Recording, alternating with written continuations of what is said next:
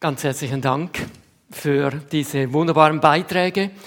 Ich freue mich wirklich ausgesprochen, hier in Stuttgart zu sein. Das hat verschiedene Gründe, aber der Hauptgrund ist, dass meine Frau aus, ähm, ähm, aus der Gegend kommt.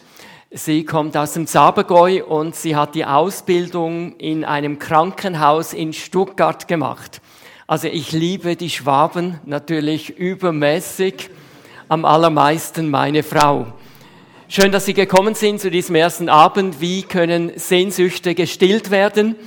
Wir haben das schon einiges gehört. Jeder Mensch hat Sehnsüchte in seinem Leben. Wir sehnen uns letztlich nach einem erfüllten Leben. Je nachdem, wie alt wir sind, werden wir das vielleicht ein bisschen unterschiedlich formulieren. Wenn wir jung sind, dann sagen wir vielleicht, wir wünschen uns so ein richtig cooles Leben. Unsere Elian war ein Teenager, da hat sie mal gesagt, weißt du Papa, wenn ich alt bin, dann möchte ich einmal sagen können, mein Leben war so richtig cool. Und sie hat das nicht irgendwie oberflächlich gemeint, sondern sie wollte damit einfach sagen, sie sehnt sich nach einem Leben, das es sich gelohnt hat, dass sie gelebt hat. Wenn wir etwas älter sind, formulieren wir das natürlich gediegener. Wir sagen dann vielleicht, wir wünschen uns das Leben in der Fülle oder vielleicht ein erfülltes Leben. Aber im Grunde genommen sehnen wir uns einfach nach, nach dem, dass wir ein lebenswertes Leben haben. Und damit komme ich zu meinem ersten Punkt heute Abend. Es gibt heute sehr viele Angebote. Wir haben es bereits gehört von dir. Du hast uns einiges erzählt, wo Menschen heute suchen. Und ich könnte mir vorstellen, dass es ihnen ähnlich geht wie ihm oder auch ähnlich geht wie mir. Ich bin dem einen oder anderen auch schon auf den Leim gegangen, dass ich den Eindruck hatte, also wenn ich das und das erreicht habe oder wenn ich das und das besitze oder wenn ich das und das getan habe, dann ist mein Leben wirklich erfüllt. Und dann erreicht man es, man besitzt es und nach kurzer Zeit merkt man, es fehlt halt eben doch noch irgendetwas. Ich möchte noch einmal stichwortartig einige Dinge nennen, wo Menschen heute suchen. Viele Menschen suchen nach wie vor im Materialismus. Das heißt, sie haben den Eindruck, wenn ich mir nur alles leisten könnte, wenn ich nur so viel Geld hätte, wie ich mir nur wünschte, dann wäre mein Leben ganz bestimmt erfüllt. Aber ich muss Ihnen sagen, das ist ein ganz großer Irrtum. Natürlich spielt es eine gewisse Rolle, ob Sie ein armer Schlucker sind oder ob Sie so in der Mittelschicht sind. Wenn Sie das eine oder andere sich leisten können, geht es Ihnen natürlich besser, als wenn Sie nicht wissen, was Sie morgen zu beißen haben. Aber es spielt keine Rolle, ob Sie in der Mittelschicht sind oder ob Sie irgend so ein Schweizer reicher Banker sind, der jedes Jahr ein paar Millionen Euro oder Schweizer Franken verdient. Das Glücksmoment wird nicht größer. Wissen Sie, woran das liegt? Man gewöhnt sich an alles.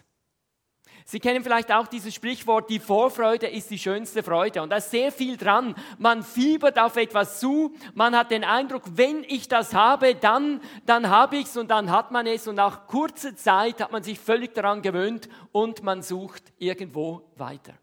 Also ich muss Ihnen sagen, wenn Sie im Materialismus ein erfülltes Leben suchen, dann werden Sie nie wirklich gesättigt werden.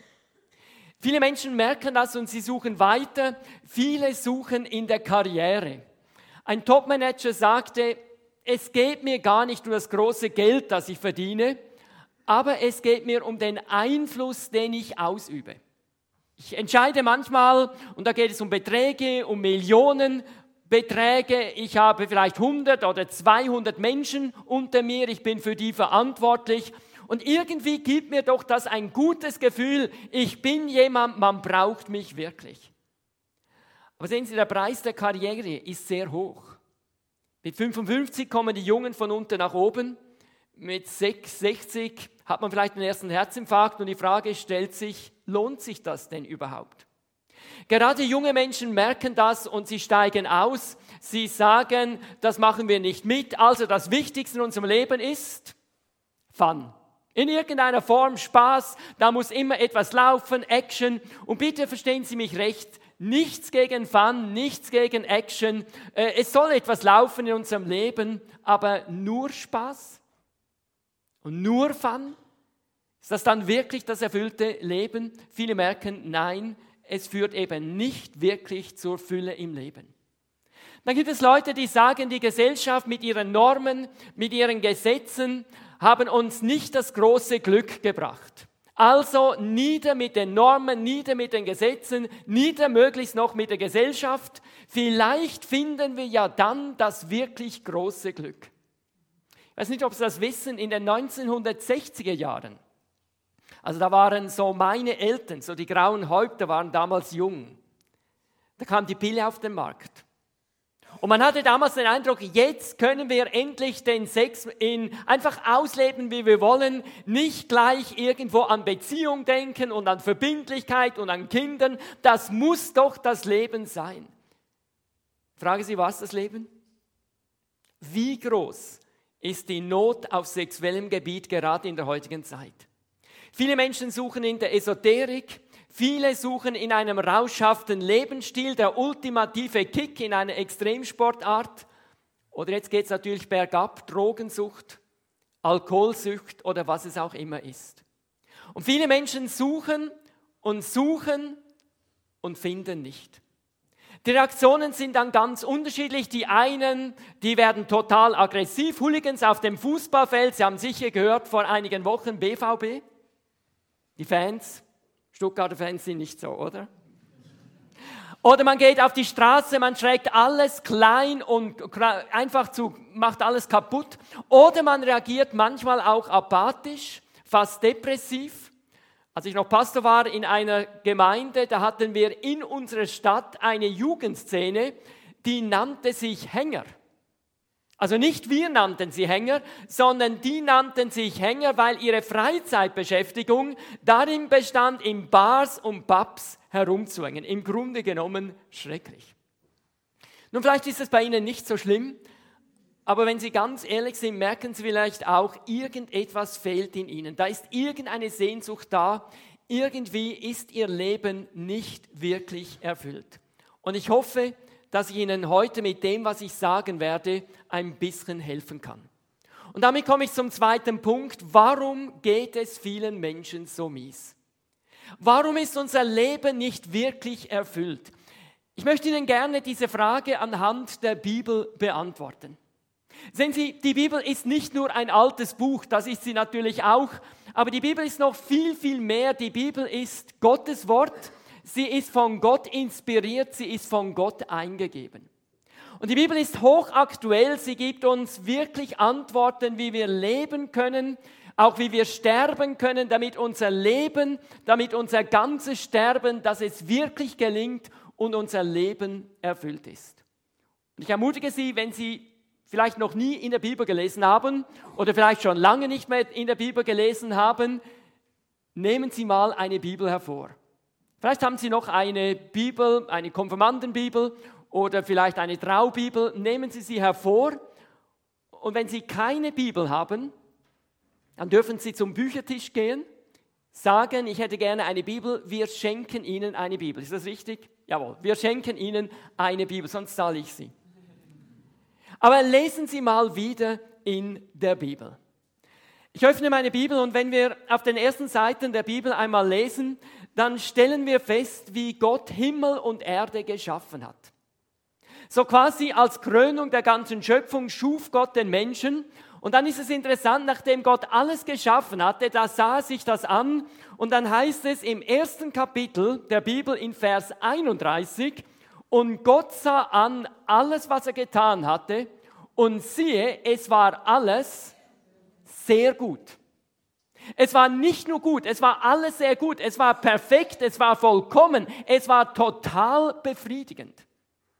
Wir wissen nicht genau, wie es damals ausgesehen hat, denn niemand von uns hat je in einer vollkommenen, perfekten Schöpfung gelebt. Aber wir können es ahnen, weil die Bibel beschreibt uns, wie es damals ausgesehen hat. Die ersten Menschen lebten in einer ganz engen Liebesbeziehung mit Gott. Sie hatten eine Ich-Du-Beziehung.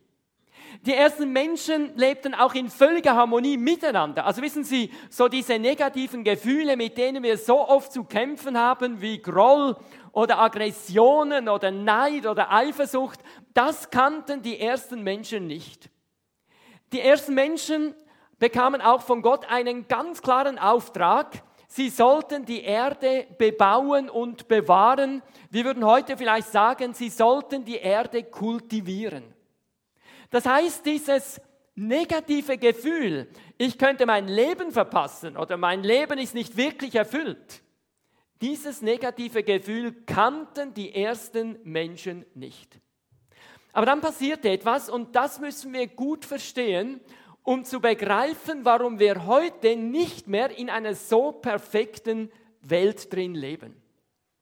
Gott wollte mit uns Menschen in eine Liebesbeziehung eintreten. Und jetzt denken Sie mal ganz gut mit, was ist am Anfang einer Liebesbeziehung absolut notwendig? Eigentlich auch während der Liebesbeziehung. Was ist absolut notwendig? Nun, es ist vieles notwendig. Aber ganz sicher ist notwendig, dass der andere dazu freiwillig Ja oder Nein sagen kann. Einverstanden? Als ich mich vor vielen Jahren so über beide Ohren in meine Frau verliebt habe, bin ich ja nicht einfach zu ihr hingegangen und habe gesagt, du hör mal, ich liebe dich. Und du hast jetzt zwei Möglichkeiten. Entweder entscheidest du dich freiwillig für mich oder ich übe Gewalt. Ich war, das wäre ja nicht Liebe, das wäre ja Vergewaltigung. Und ich gehe mal davon aus, niemand von Ihnen, der verheiratet ist, ist so verheiratet worden. Nein, meine Frau konnte freiwillig Ja oder Nein sagen. Und jetzt übertragen Sie das mal auf die Beziehung zu Gott. Gott wollte mit uns Menschen in eine Liebesbeziehung eintreten. Und darum gab er den Menschen die Möglichkeit, sich freiwillig für oder gegen ihn zu entscheiden. Und dann lesen wir im dritten Kapitel in der Bibel, wir nennen das den Sündenfall, wie sich die ersten Menschen ganz bewusst gegen Gott entschieden haben. Und das Ergebnis ist uns bestens bekannt. Wir leben nämlich mittendrin. Das Erste, was passierte, war, Gott trieb die Menschen aus seiner Gegenwart hinaus. Seit diesem Augenblick lebt jeder Mensch zunächst einmal getrennt vom lebendigen Gott. Sehen Sie, dafür können wir gar nichts. Aber jeder von uns ist zunächst einmal getrennt von Gott. Es spielt keine Rolle, ob wir in einem christlichen Elternhaus aufgewachsen sind oder in einem atheistischen. Es spielt keine Rolle, ob wir kirchlich sind oder nicht kirchlich, ob wir die Sakramente erlebt haben oder nicht. Die Bibel sagt einfach, jeder Mensch wird zunächst einmal getrennt vom lebendigen Gott geboren. Und wenn in unserem Leben nicht etwas Entscheidendes passiert, bleiben wir ein Leben lang, ja, wir bleiben sogar eine Ewigkeit lang getrennt von Gott. In dem Augenblick kam auch all das Böse in die Welt hinein, unter dem wir heute leiden. Die Bibel nennt das Sünde. In dem Augenblick kam auch der Tod ins Leben der Menschen hinein. Wissen Sie, Gott hat uns nicht geschaffen, dass wir nach 70 oder 80 Jahren sterben, sondern Gott hat uns für die Ewigkeit geschaffen. Aber jetzt kam der Tod ins Leben der Menschen hinein und in diesem Augenblick kam auch diese Leere in unser Leben hinein, diese Angst, ich könnte etwas verpassen. Überlegen Sie einmal, wie grob gesehen unser Leben verläuft. Da wird ein Kind geboren, es bringt nichts mit. Nach wenigen Minuten hat es die ersten Kleider, es wird größer, es bekommt mehr Kleider, dann bekommt es die ersten Spielsachen. Es wird noch etwas größer, bekommt noch etwas mehr Spielsachen, noch etwas mehr Kleider. Und dann wird es noch größer, bekommt noch etwas mehr. Und dann wird irgendwann einmal dieser Mensch ein Teenager. Und ich hoffe, dass Teenager noch Zukunftsperspektiven haben. Also wissen Sie, wenn Teenager mir sagen, das Leben hat mir nichts zu bieten, dann finde ich das dramatisch. Nein, Teenager denken normalerweise, das Beste kommt noch. Und zwar dann, wenn ich einmal ein bisschen Geld verdiene. Und da beginnt man mit einer Ausbildung. Man verdient ein bisschen Geld, aber das ganz große Leben ist es noch nicht. Naja, klar, ist ein bisschen zu wenig Geld. Also, man macht weiter, man wird fertig mit der Ausbildung, man hat mehr Geld. Junge Männer kaufen sich einen schnellen Flitter, Klamotten, die toll sind. Und Und dann merkt man irgendwo, nein, es fehlt immer noch etwas. Naja, denkt man, vielleicht sollte ich einen Freund oder eine Freundin haben. Und dann verliebt man sich zum ersten Mal über beide Ohren. Und jetzt passiert etwas. Ihr jungen Leute, ich gönne euch das. Das ist total gut.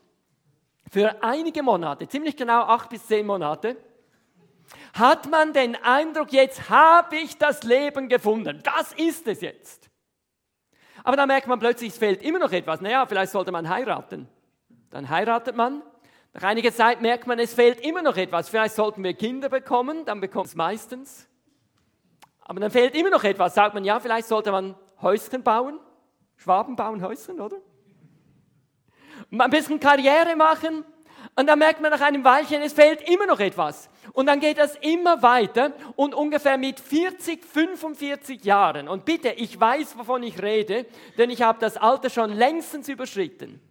Mit 45 Jahren hat man den Höhepunkt des Lebens im Grunde genommen bereits erreicht. Jetzt geht es schon wieder bergab. Es kommt zur ersten Scheidung. Es gibt vielleicht noch einen zweiten Frühling, man heiratet noch einmal, dann wird man noch etwas älter. Jetzt weiß ich nicht, wie es hier bei Ihnen ist, aber in der Schweiz gibt man dann das Haus den Kindern, man zieht in eine Wohnung, hat man noch eine Wohnung, dann wird man pensioniert. Und die Pensionierung ist ja gar nicht so einfach. Also junge Leute können sich das nicht vorstellen. Mein Sohn sagt als Teenager, ich möchte jetzt schon pensioniert sein. Ja, habe ich gedacht, das sagst du, wenn du Teenager bist. Aber wenn man dann graues Haupt hat und aus der Arbeitswelt herausgerissen wird, wozu lebe ich und so weiter, ist gar nicht so einfach. Dann wird man noch etwas älter, noch etwas schwächer, man kommt in ein Seniorenheim, jetzt hat man noch ein oder zwei Zimmer. Dann wird man noch etwas älter, noch etwas schwächer, man kommt in die Pflegeabteilung. Jetzt hat man noch ein Bett. Und dann stirbt man. Und ist Ihnen bewusst, dass wir genauso wenig mitnehmen, wie wir gebracht haben, nämlich nichts? Natürlich denken wir das normalerweise nicht so konsequent durch. Wir würden ja durchdrehen. Aber im tiefsten Innen spüren wir das. Und es kommt noch etwas dazu. Wissen Sie, wenn die 80 Jahre ja nur toll wären, könnte man sagen, okay, kein Problem, 80 Jahre waren einfach toll. Aber wir alle wissen, das Leben zeichnet uns. Da gibt es doch Nöte, da gibt es Schwierigkeiten, da gibt es doch Probleme. Und die Frage stellt sich, wozu denn das Ganze, wenn alles am Schluss wieder aufhört und ich alles verloren habe? Ich habe Ihnen gesagt, der Mensch ist auf der Suche nach einem erfüllten Leben. Ich will jetzt konkretisieren, ob er das weiß oder nicht, ob er es wahrhaben will oder nicht. Er sucht nach der verloren gegangenen Beziehung zu Gott. Augustinus wurde schon zitiert, ich zitiere das Zitat noch einmal, dieser Kirchenvater. Er hat gesagt, zu Gott hin sind wir geschaffen und unser Herz bleibt unruhig, bis es ruht, o oh Gott, in dir. Und ich sage Ihnen, er hat absolut recht. Und damit komme ich zum dritten. Gibt es denn einen Weg zurück zu Gott? Gibt es einen Weg zurück in eine wirkliche, lebendige Beziehung mit Gott? Sehen Sie, vor ungefähr 2000 Jahren trat in Israel ein junger Mann auf. Zunächst einmal war er nichts Spezielles, er war Sohn eines Zimmermanns, Häuserbauer war er eigentlich. Aber dann trat er auf und das, was er sagte, das war schon atemberaubend. Er identifizierte sich nämlich mit Gott. So konnte er sagen, ich und Gott, wir sind eins. Einmal hat er sogar gesagt, ich, wer mich sieht, sieht den lebendigen Gott. Jetzt könnten wir natürlich sagen, ja, solche Typen hat es schon immer gegeben. Und ich sage, es gibt auch im Moment ein paar hundert Leute auf dieser Welt, die von sich behaupten, sie seien Gott. Und wir könnten zur Tagesordnung übergehen. Aber bei diesem Mann ist es nicht so leicht, denn dieser Mann hat etwas vom verloren gegangenen Paradies in diese Welt zurückgebracht. Wenn der predigte, dann sagten die Leute, der predigt nicht so flach wie unsere Theologen sondern seine Worte haben Leben. Dieser Jesus hat Wunder getan, hat viele Menschen geheilt, hat einige Male Menschen, die leprakrank waren, gesund gemacht. Er hat sogar einige Male Menschen, die tot waren, wieder ins Leben zurückgeholt und den Angehörigen gegeben. Wissen Sie, von wem ich rede? Ich rede von Jesus Christus, dem Sohn des lebendigen Gottes. Nun, für viele Menschen damals und auch heute war es völlig unverständlich, dass dieser Jesus auf eine so brutale Art und Weise sterben musste. Nun, für diesen Jesus war es nichts Außergewöhnliches. Es war nichts Überraschendes. Er hat es den Leuten immer wieder gesagt. Er hat gesagt, Leute, wir müssen nach Jerusalem. Ich werde dort gefangen genommen werden. Man wird mich an ein Kreuz nageln. Ich werde dort sterben. Aber ich werde nicht nur sterben, sondern ich werde am dritten Tag ganz real von den Toten auferstanden. Und genau das ist geschehen. Jesus sagte, das muss geschehen, damit ich die Menschen zurückführen kann in eine lebendige Beziehung mit Gott und dass ich ihnen die Sünden vergeben kann, dass ich ihnen ein erfülltes, ewiges Leben geben kann. Und genau das ist passiert. Jesus wurde gefangen genommen. Man schleppte ihn vom Verhör zu Verhör, man klagte ihn an, hätte Gott gelästert, aber man fand keine Anklagepunkte. Das, das Leben von Jesus war perfekt, war vollkommen. Falsche Zeugen traten auf, sie verleugneten Jesus und schließlich schaffte es die religiöse Elite. Jesus wurde verurteilt zum Tode am Kreuz. Dann ging alles ganz schnell. Er wurde auf diesen Hügel Golgatha geführt, wurde auf dieses Kreuz gelegt, wurde an das Kreuz geschlagen und starb dort einen bestialischen, wirklich einen ganz schrecklichen Tod. Nun, für die meisten Menschen war damit in Jerusalem das Kapitel Jesus abgeschlossen. Aber dann am dritten Tag ging plötzlich das Gerücht herum, das Grab ist leer. Der Leichnam ist verschwunden. Jesus ist möglicherweise auferstanden. Wissen, was passiert ist? Ostermorgen. Einige römische Soldaten bewachten das Grab, damit der Leichnam von Jesus nicht gestohlen werden konnte. Aber es nützte nichts.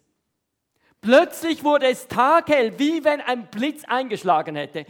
Die Soldaten, die ja nun wirklich schon sehr viel erlebt hatten, fielen zu Boden wie tote Mücken. Und dann wurde dieser Stein vor dem Felsengrab weggerollt und Jesus Christus auferstand real, wirklich körperlich von den Toten. In den kommenden Wochen begegnet er vielen Menschen. Einmal begegnet er, bitte beachten Sie das, über 500 Menschen die ihn auf einen Schlag sehen konnten, die sich überzeugen konnten, jawohl, er ist auferstanden, er lebt. Und dann ist er in den Himmel zurückgekehrt, ohne noch einmal zu sterben. Wissen Sie, was mich an der Auferstehung Jesu am allermeisten fasziniert? Und ich werde das in diesen Tagen noch mehrmals sagen.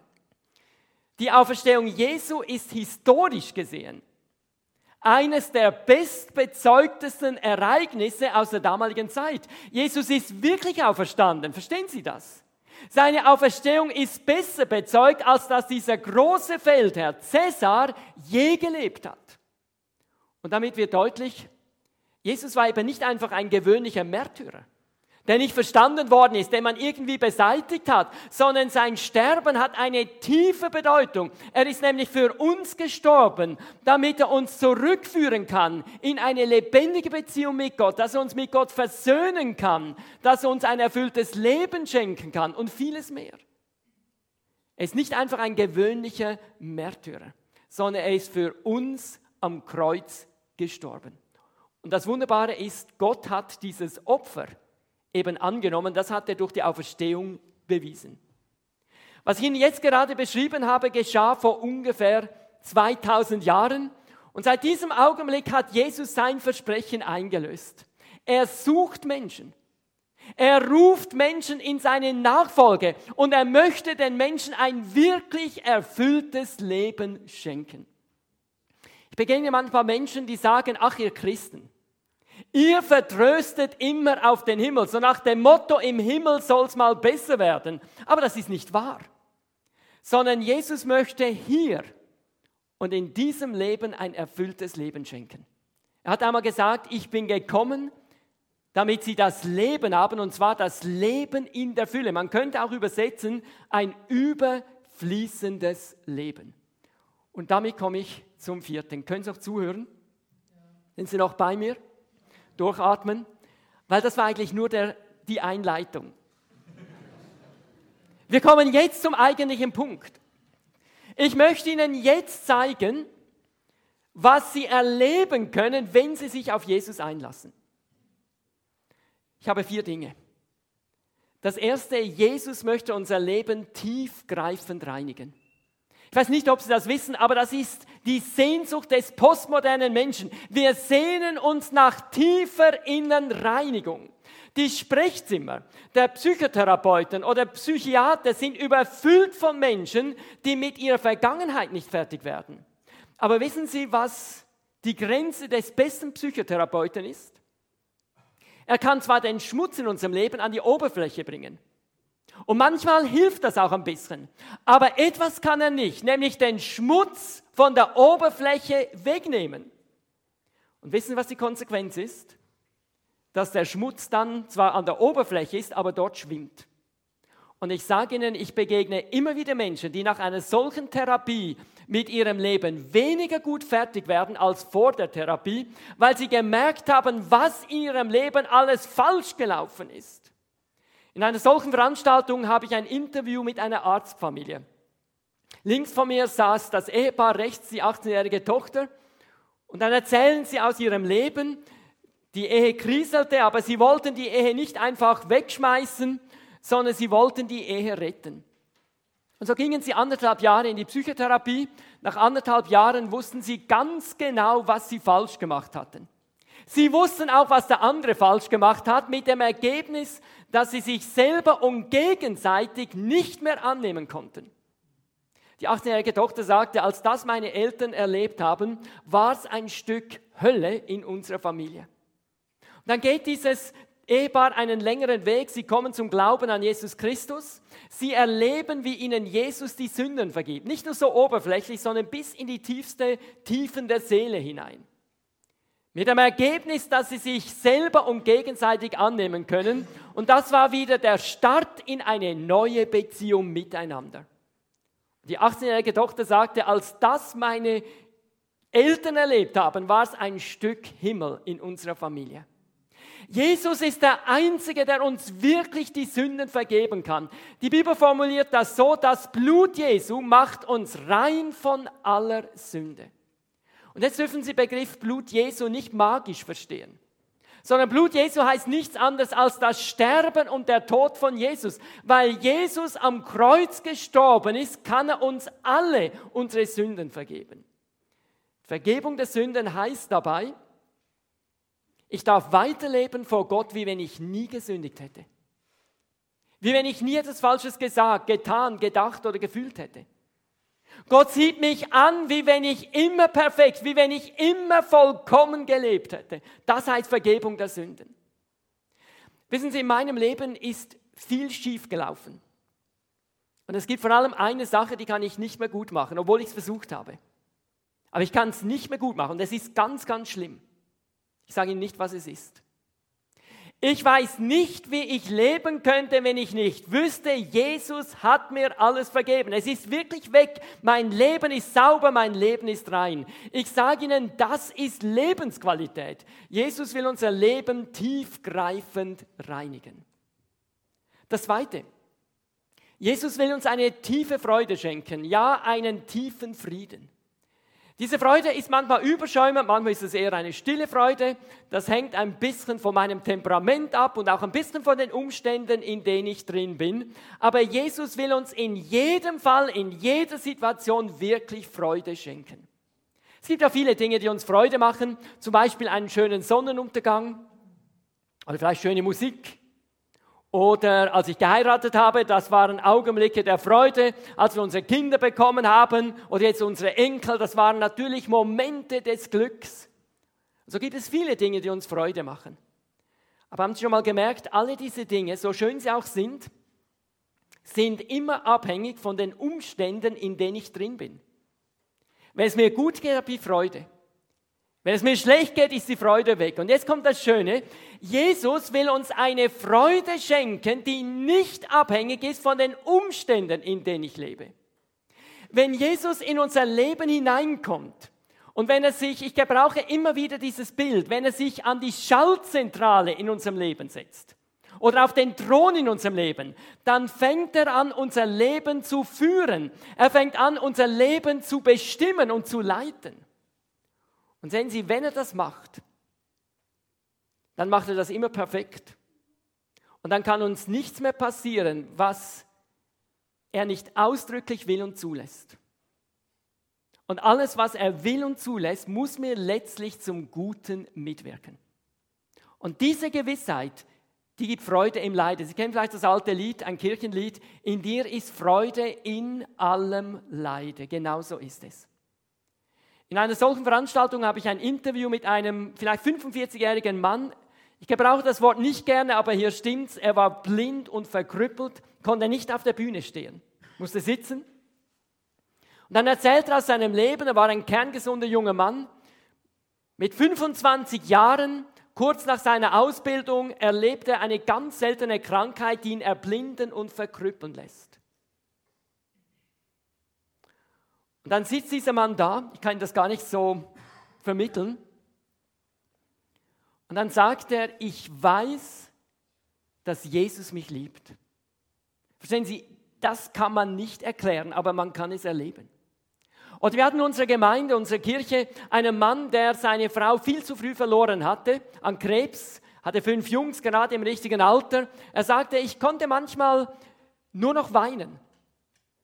Konnte manchmal kaum mehr die Bibel lesen, kaum mehr beten. Aber etwas war verblüffend. In dieser Phase, das war sicher das größte Leid, das ich erlebt habe, war die Liebe Gottes für mich zum Greifen nahe.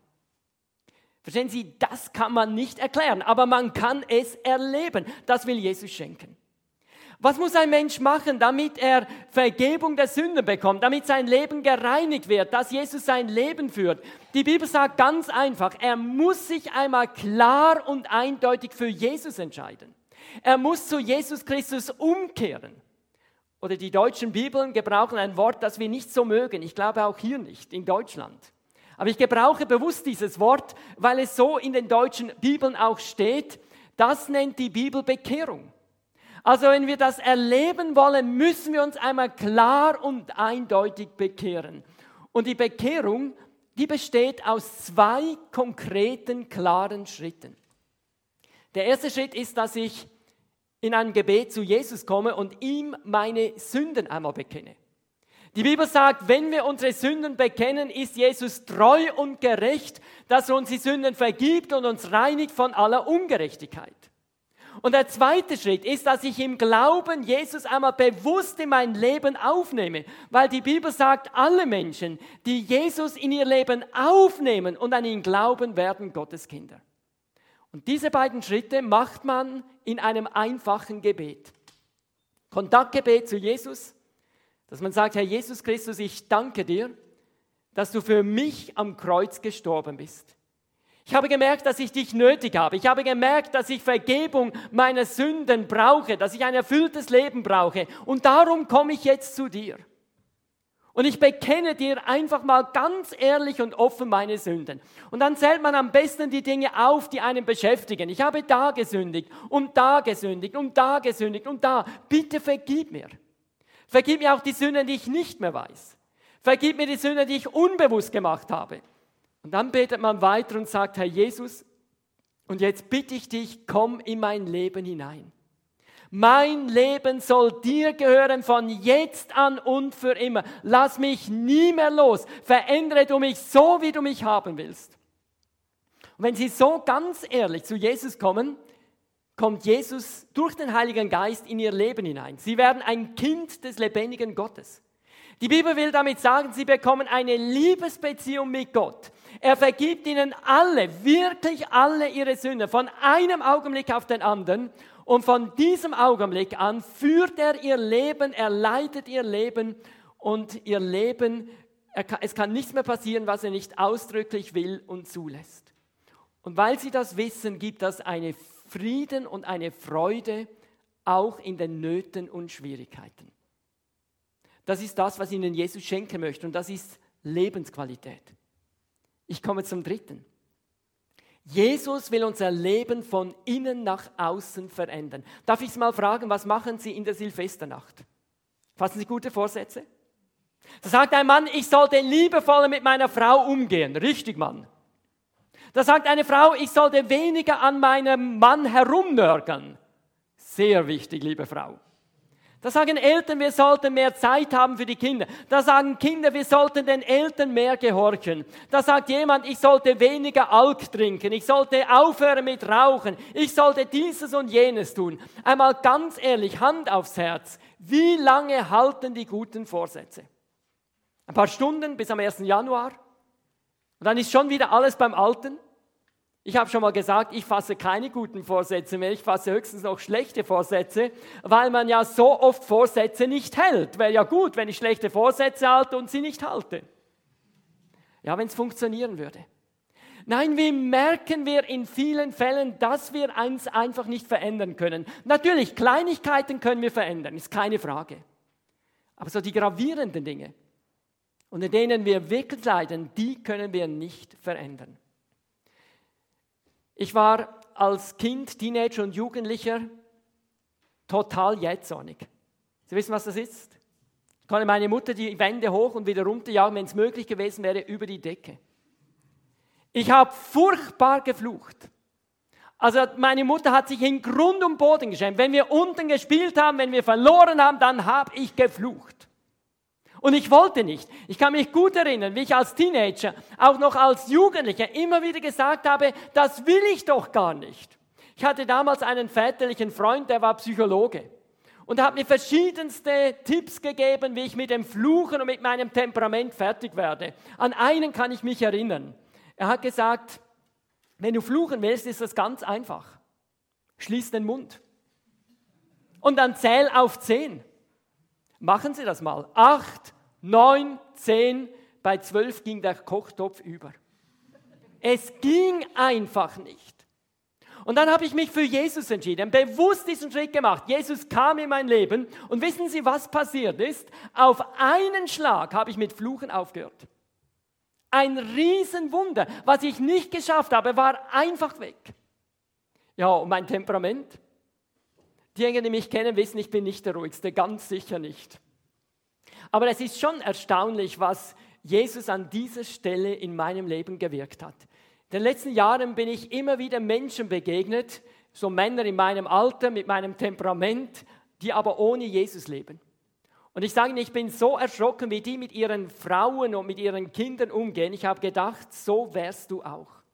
Wissen Sie, was meine Frau schon gesagt hat? Sie hat schon gesagt, Beat, wenn Jesus dein Leben nicht verändert hätte, du wärst ungenießbar. Und ich sage Ihnen, sie hat recht. Aber wissen Sie, was mein Sohn vor ein paar Jahren sagte? Er hat gesagt, Papa, du bist gar nicht mehr jähzornig. Habe ihm gesagt, ja, du bist vielleicht auch nicht mehr so schlimm. Hat er gesagt, nein, nein, nein, du bist nicht mehr so jähzornig. Jesus hat unser Leben verändert. Meine Freunde, das ist Evangelium. Nicht nur Vergebung der Sünden, sondern Jesus verändert unser Leben von innen nach außen. Das ist das Wunder. Jetzt sitzen Sie vielleicht da und sagen, Moment mal, Beat, ich habe mich für Jesus entschieden. Ich lebe auch ein Stück mit Jesus, lese ab und zu die Bibel, ich bete, ich gehe in den Gottesdienst. Aber dieses veränderte Leben, von dem ich immer wieder höre, von dem immer wieder Christen erzählen, von dem du redest, von dem die Bibel redet, dieses veränderte Leben kenne ich in meinem Leben nicht. Und Sie fragen vielleicht, woran liegt das? Das möchte ich Ihnen gerne erklären. Wenn Sie sich für Jesus entschieden haben, das ist natürlich die Bedingung, wenn Sie sich bekehrt haben, dann ist Jesus in ihrem Leben drin. Das mache ich Ihnen nicht madig. Wenn Sie aber dieses veränderte Leben nicht erleben, dann ist Jesus zwar in Ihrem Leben drin, aber er ist nicht auf dem Thron in Ihrem Leben. Er sitzt nicht an der Schaltzentrale in Ihrem Leben. Er ist nicht Herr in Ihrem Leben, sondern er ist irgendwo am Rande in Ihrem Leben. Und wissen Sie, wenn er am Rande in Ihrem Leben ist, kann er Sie nicht verändern. Er hat keine Kraft dazu, keine Möglichkeit, weil sie ihn ja immer an den Rand ihres Lebens drängen. Und dann erleben sie so eine richtig armselige Christusnachfolge. Sie erleben Gebundenheiten, sie erleben Süchte, sie merken, sie sind nicht wirklich frei. Und dieses veränderte Leben kennen sie nur vom Hören sagen. Und ich bitte Sie, wenn das Ihre Situation ist, dann gehen Sie nicht nach Hause und sagen, jetzt muss ich mich anstrengen, jetzt muss ich noch ein, mich mehr bemühen, dass ich ein guter Mensch werde. Ich muss dieses ablegen und muss jenes versuchen abzulegen und das versuchen zu überwinden. Ich sage Ihnen, Sie haben keine Chance. Sie haben keine Chance. Sie werden immer wieder auf die Nase purzeln. Die einzige Möglichkeit, Und das ist das Evangelium, das Angebot von Jesus. Sie müssen Jesus erlauben, in die Mitte ihres Lebens zu kommen, auf den Thron in ihrem Leben. Und wenn er auf dem Thron in ihrem Leben sitzt, werden sie dieses veränderte Leben kennen. Und ich sage Ihnen, das ist Lebensqualität. Ich komme zum vierten. Jesus will uns ewiges Leben schenken. Ich habe Ihnen gesagt, das Brutale an unserem Leben ist, dass wir alle einmal sterben werden. Aber weil Jesus Christus auferstanden ist und lebt, schenkt er uns ewiges Leben. Sie kennen vielleicht diese Bibelstelle von Jesus, ein Zitat, man hört es ja immer wieder an Beerdigungen. Jesus sagt, ich bin die Auferstehung und das Leben. Wer an mich glaubt, wird leben, auch wenn er stirbt. Haben Sie es mitbekommen? Wird leben, auch wenn er stirbt. Und das ist Lebensqualität. Wissen Sie, ich bin jedes Jahr zigtausend Kilometer mit meinem Auto unterwegs. Da kann natürlich enorm schnell etwas passieren. Aber ich weiß, wenn ich hier zum letzten Mal meine Augen schließe, werde ich sie im Jenseits öffnen. Und Jesus wird mich in Empfang nehmen und wird sagen, schön, dass du da bist. Sage ich, ja, ich freue mich auch. Und wissen Sie, was das Schöne ist? Ich weiß das hundertprozentig. Nicht, weil ich Pastor bin, nicht, weil ich nie gesündigt habe, habe ich gar nicht. Nicht, weil ich irgendwo ein perfektes Leben führe, sondern weil Jesus für mich am Kreuz gestorben ist. Aber die Lebensqualität ist, dass ich das hundertprozentig weiß. Damit es keine Missverständnisse gibt, ich bin nicht lebensmüde. Wenn ich gesund bleiben würde, würde ich gerne noch 20, 25 Jahre leben. Aber ich weiß, wenn ich jetzt sterbe, dann habe ich ewiges Leben und ich weiß es, ich werde bei Jesus sein und das wird wunderschön sein Schöner kann man sich gar nicht vorstellen. Und das ist Lebensqualität. Möchten Sie es erleben? Darum ist Jesus auf diese Welt gekommen. Darum ist er am Kreuz gestorben. Darum ist er auferstanden und lebt.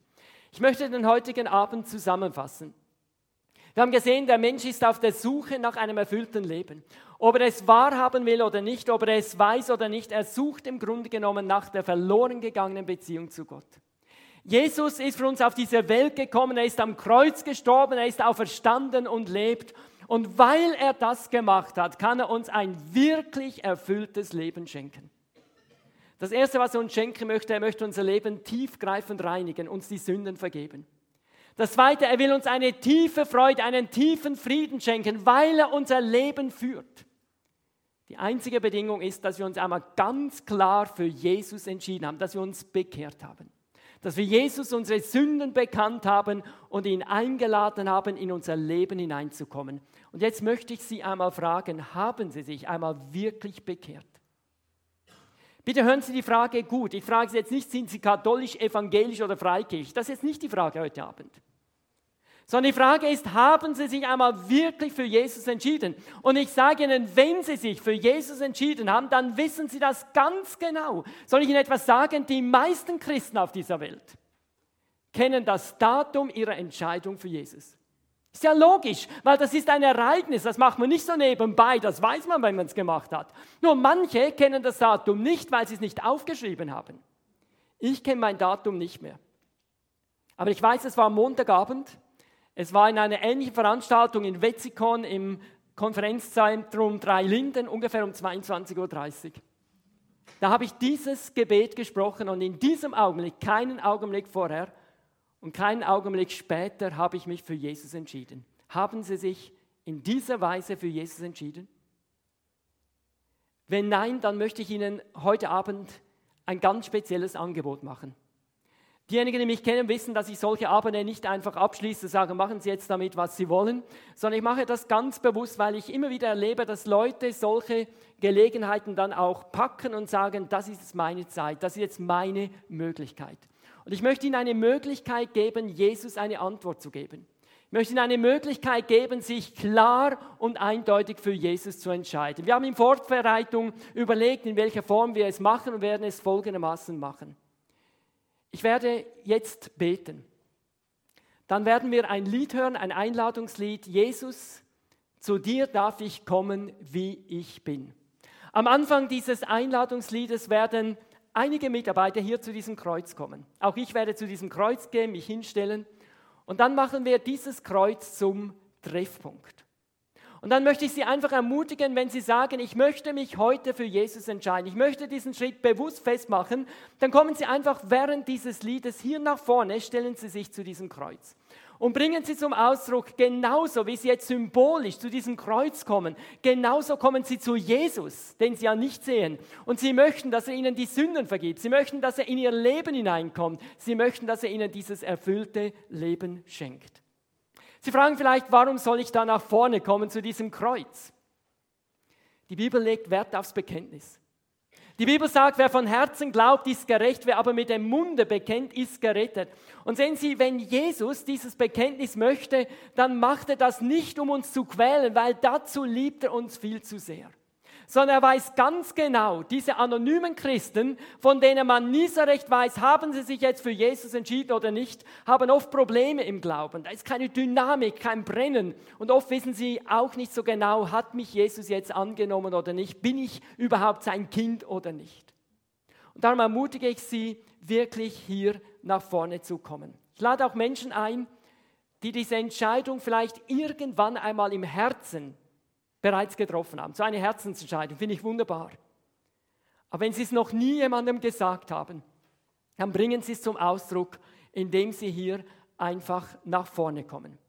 Wenn Sie fremd sind und Sie sagen, ich würde eigentlich gerne hier nach vorne kommen, aber allein das schaffe ich einfach nicht, dann dürfen das diese Person, die Sie eingeladen hat, die vielleicht neben Ihnen sitzt, dürfen Sie gerne sagen, stupfen Sie sie während des Liedes und sagen Sie, du, ich würde gerne nach vorne kommen könntest du mich nicht begleiten? Und die Person wird ganz sicher gerne mit Ihnen nach vorne kommen. Was passiert, wenn Sie hier vorne sind? Sie müssen gar nichts machen, sondern wir werden dann mit den Mitarbeitern in einen Raum da drüben gehen.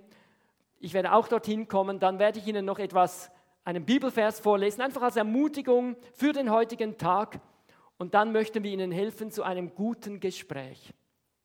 In diesem Gespräch müssen Sie keine Angst haben, dass wir Sie irgendwo in Verlegenheit bringen oder peinliche Fragen stellen, sondern wir möchten Ihnen helfen, Ihre Fragen beantworten. Vielleicht sagen Sie es noch nicht alles ganz klar. Ihnen noch einmal anhand der Bibel erklären, wie man sich für Jesus entscheidet. Und dann, wenn Sie möchten, würden wir gerne mit Ihnen zusammen beten und Sie können diese Entscheidung für Jesus treffen.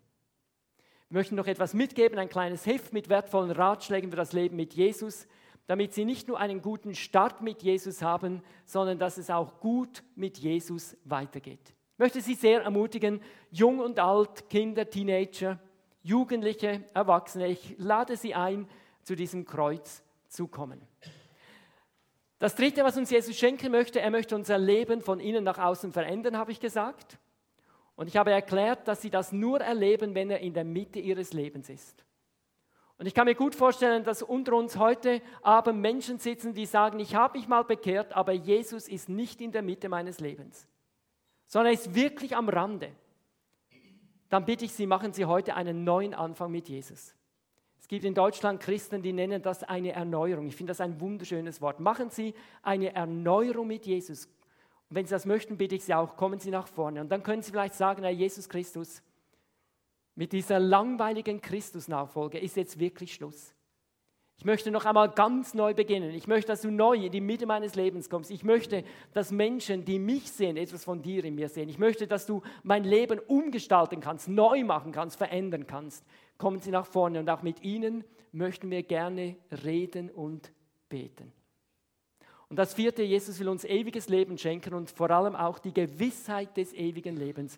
Und wenn Sie hier sind und sagen, ich habe diese Gewissheit nicht, oder vielleicht sagen Sie, ich habe sie nicht immer, manchmal habe ich sie, dann habe ich sie wieder nicht, lassen Sie es nicht anstehen, quälen Sie sich nicht weiter. Sondern kommen Sie auch nach vorne und auch mit Ihnen reden und beten wir und helfen Ihnen, dass Sie heute zu dieser Gewissheit wirklich kommen. Ich wünsche Ihnen Mut zu einem Schritt zu Jesus. Ich möchte jetzt für Sie beten und ich bitte Sie, dass Sie sich dazu erheben. Und dann auch während des Liedes bitte stehen bleiben. Herr Jesus Christus, ich bin dir von Herzen dankbar, dass du auf diese Welt gekommen bist. Und du bist nicht nur auf diese Welt gekommen, sondern du bist für uns alle an diesem schrecklichen Kreuz gestorben. Ich danke dir aber auch, dass du auferstanden bist und lebst und dass du darum die Voraussetzung geschaffen hast, zu einem wirklich erfüllten Leben. Ich danke dir, dass du unser Leben tiefgreifend reinigen möchtest. Ich danke dir, Herr Jesus, dass du uns eine tiefe Freude schenken möchtest, auch im Leide, auch in den Nöten, weil du die Führung unseres Lebens übernimmst. Danke, dass du unser Leben von innen nach außen verändern willst und danke für das ewige Leben.